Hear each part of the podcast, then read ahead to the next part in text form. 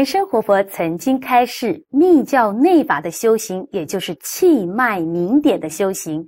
但密教的内法里面还有什么样殊胜之处呢？现在我们就赶快来听莲生活佛的开示：密教的内法。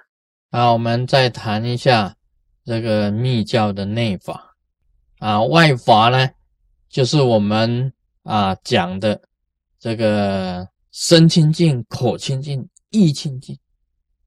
那么内法呢，讲的就是修这个气脉跟明点。那么气呀，啊，就是主最主要了，就是要气一定要练成一个很雄浑的、很充足的，甚至于你这个气呀，跟宇宙周天的这个气呀是相通的。也就是讲啊，你这一股气啊，跟先天的这个宇宙的这个气啊是要相通的。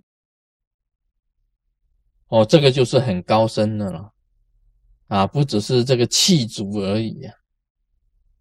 那么讲这个你那个身体的这个脉，这个脉啊本身就是要通，还有呢，要讲这个你身体的这个生命元素就是明点。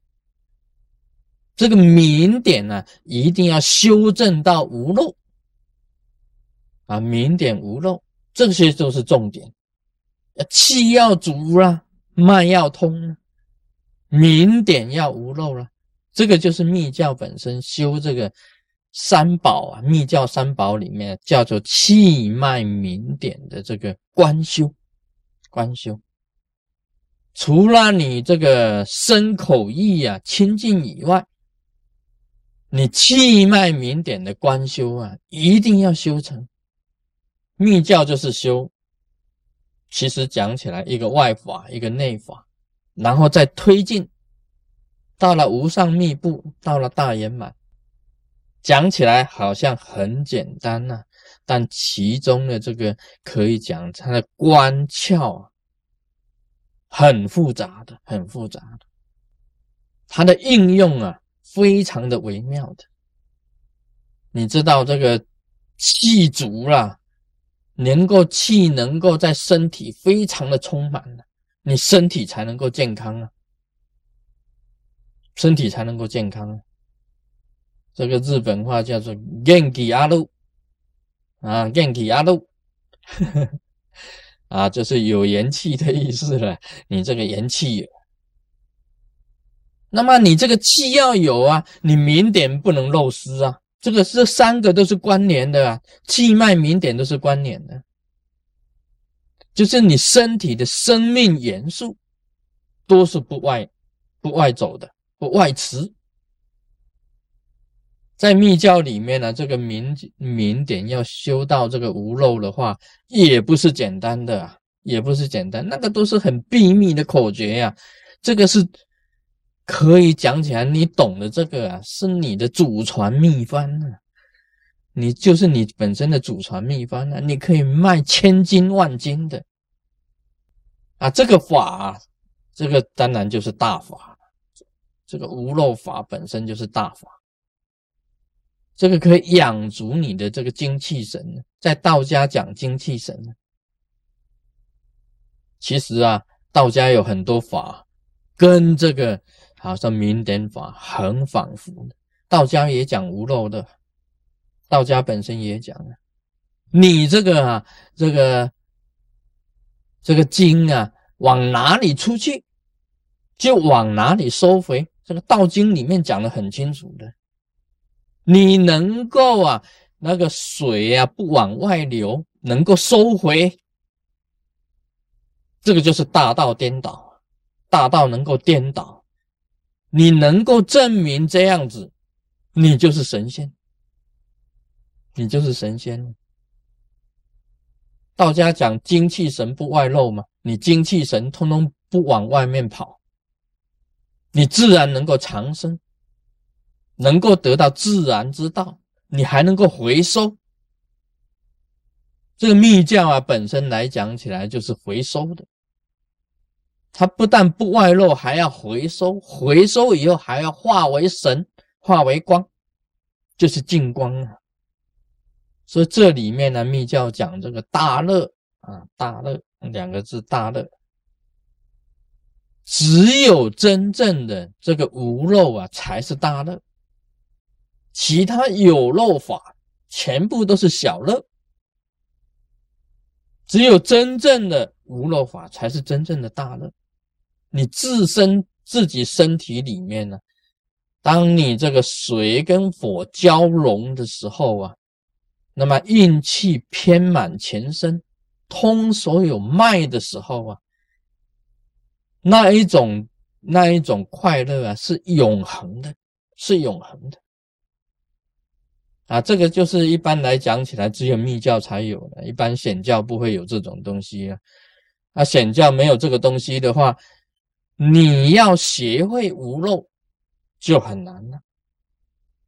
因为这是密教里面的一个一个秘密的口诀嘛，很多这种口诀，很多的秘密法在里面的。你脉呀能够通的话，全身啊就化为一个光明的明体呀。脉不通的话，到处都是障碍啊。你这个烦恼啊，这个忧虑啊，痛苦啊。都是因为脉不通产生的。人身体里面的有病呢，全部都是脉不通。你全部的脉全部通畅，血液循环呐，气呀循环，什么都都好的时候，根本就没有病。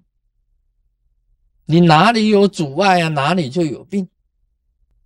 所以密教的要诀，气一定要足，脉一定要通。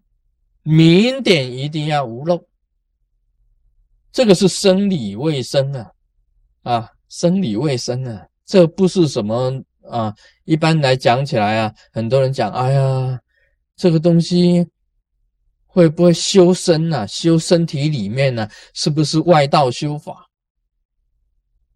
根本不是外道，就是你的生理。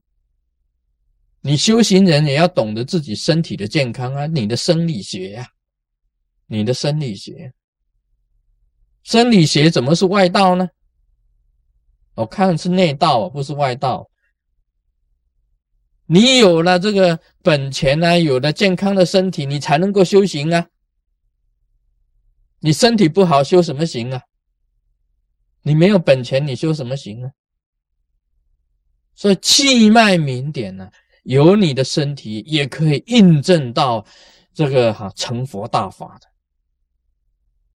这个是我自己认为啊，我我这样子认为，身体呀跟心一样重要，不能只有修心，身体也要修，说身心一起修才是正道，偏重于哪一个都是外道，光刚修心，你没有身体哪里来的心？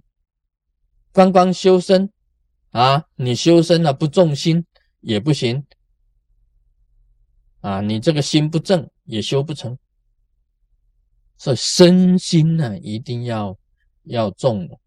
那么密教的内法就是修气脉明点，然后把它转化成为净光，不但有大乐啊，还有清净的光明呢。啊，这个结合起来啊，再跟空性呢，进入空性的话，你就成为成佛了，成菩萨了。所以讲欲天呢，就是乐天啊；色界天呢，就是净天，清净的天；无色界界界天呢，就是空天。